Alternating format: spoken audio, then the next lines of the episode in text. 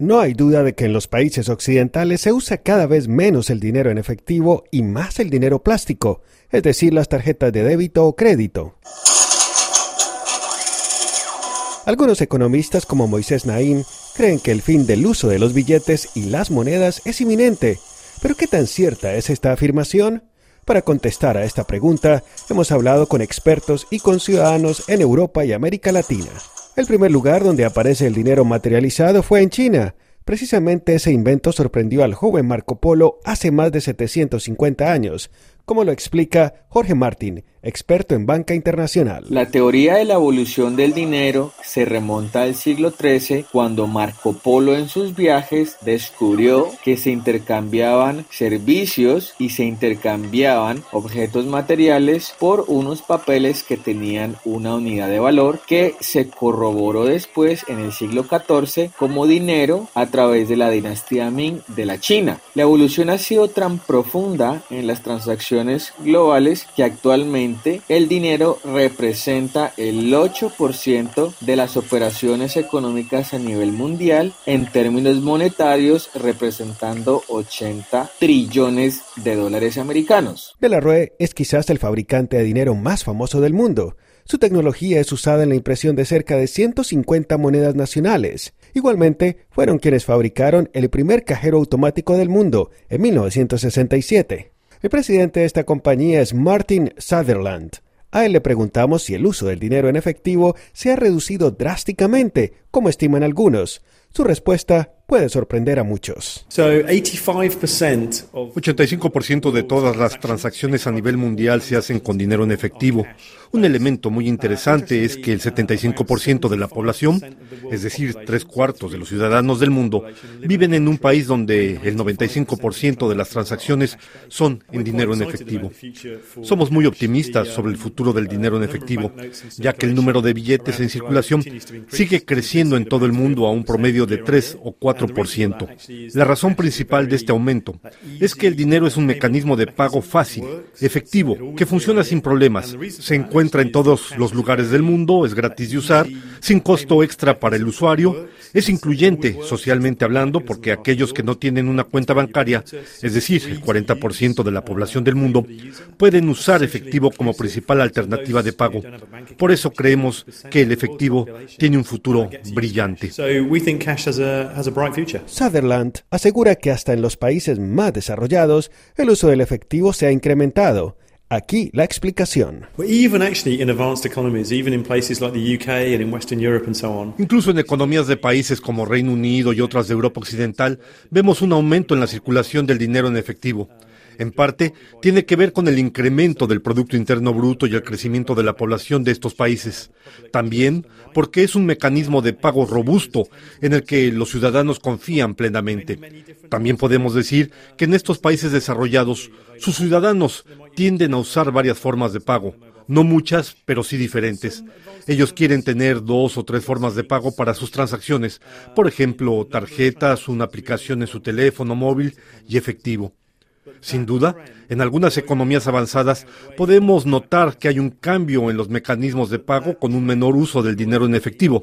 No obstante, si sopesamos el hecho de que la población en todo el mundo sigue aumentando, el impacto es menor porque el uso del dinero en efectivo también continúa aumentando. Uh, Suecia se ha puesto como objetivo convertirse en el primer país del mundo sin efectivo, algo paradójico si se tiene en cuenta que en 1661 este país nórdico fue el primero en Europa en implementar el dinero.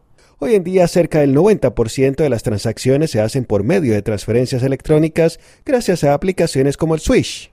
El gobierno sueco estimula el uso del dinero plástico porque considera que es una manera de evitar el lavado de activos y la evasión de impuestos. No obstante, un 25% de los ciudadanos de ese país con menor acceso a la tecnología continúan usando el efectivo como su principal forma de pago. La razón por la cual las políticas monetarias y de gobierno no son reemplazar en su totalidad el dinero en efectivo es primero por la capacidad de las instituciones de absorber y acogerse completamente a una economía digital y segundo porque vemos una brecha de conocimiento y acceso tanto a la tecnología como el internet de la población de la tercera edad y aquellos menos favorecidos. En Reino Unido, desde donde originamos este reportaje, sus ciudadanos combinan en sus pagos diarios las tarjetas con el dinero en efectivo, el cual usan normalmente en transacciones menores a 10 libras.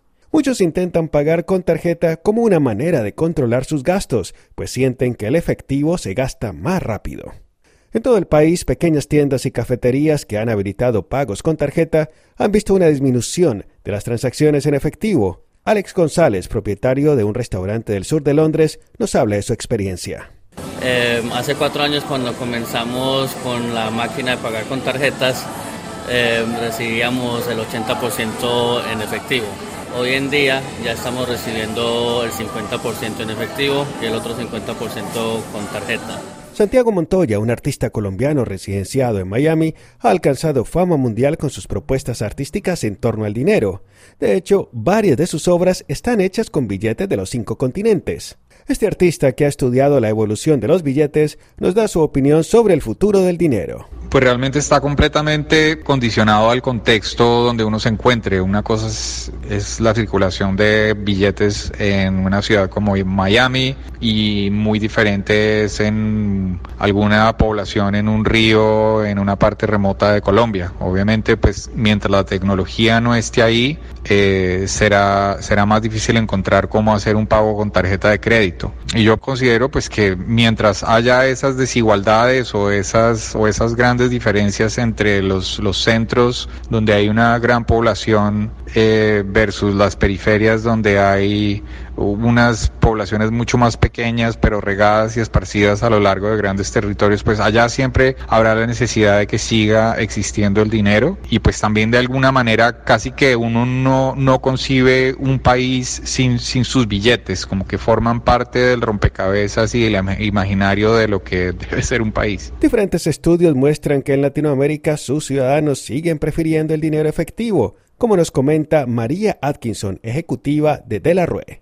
Pero en América Latina aún eh, el público tiene mucha confianza ¿no? en, el billete. Y, en el, y en el Banco Central que lo emite. Y eso es muy importante, es la confianza mental del público eh, en el billete de banco. Sin embargo, la preferencia del efectivo en América Latina está relacionada con el costo de tener una cuenta en un banco.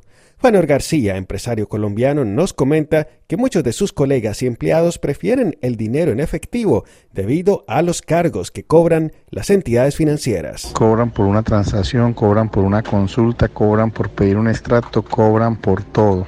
Muchas empresas usan el, tema de efectivo, pagan efectivo, nómina efectivo, porque cada ingreso al banco es un punto cuatro por ciento que cobran los bancos en las transacciones. Por eso se obliga a la bancarización de la economía y no solo personas naturales, sino empresas también se van a ver afectadas. Venezuela es un caso muy diferente al resto de Sudamérica. La crisis financiera que atraviesa ese país y la hiperinflación dificultan el uso de dinero en efectivo. Fernando Martínez es un emprendedor digital. En cuanto al uso de efectivo es muy escaso. Recientemente los bancos a través del gobierno comenzaron a liberar el efectivo. Sin embargo, tuvimos un largo periodo de tiempo, aproximadamente unos siete meses, en los que tuvimos que acoplarnos y utilizar, hacer absolutamente todas las transferencias y todas las transacciones de dinero a través del plástico, bien sea tarjeta de débito, transferencias bancarias banco a banco o transferencias electrónicas a través del pago móvil. Pago móvil eh, eligen una cantidad y tienen una cantidad máxima para gastarlo. Gobiernos como el de Suecia favorecen la eliminación del dinero porque consideran que podría favorecer las políticas económicas y monetarias. Pero para defensores de los derechos civiles, esto perjudica a los ciudadanos porque permite la vigilancia masiva de los ingresos y los gastos, además de dejar a las personas a merced de los bancos ante la imposibilidad de retirar en efectivo en caso de una crisis bancaria. Quizás aún es temprano para sentenciar el fin del dinero en efectivo, que seguirá existiendo junto al dinero plástico y nuevas tecnologías como las criptomonedas, cuyas transacciones también pueden ser anónimas como el efectivo, pero ese es otro tema. Desde Londres, Juan Carlos Bejarano, Radio France Internacional.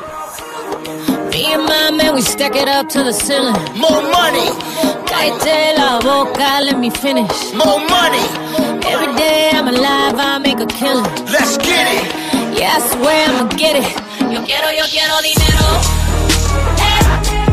Eh, eh. I just want the green, want the money, want the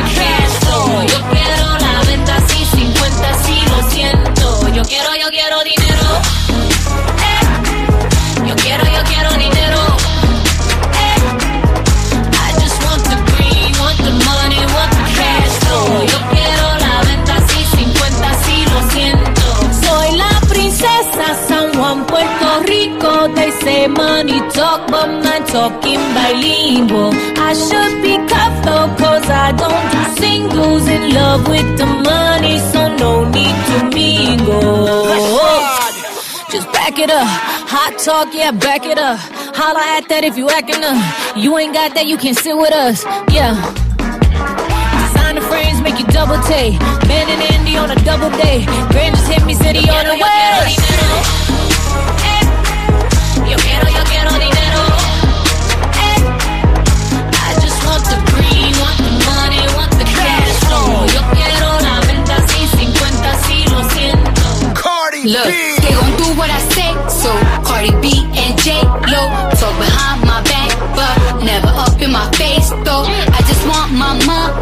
Chips, guac and queso.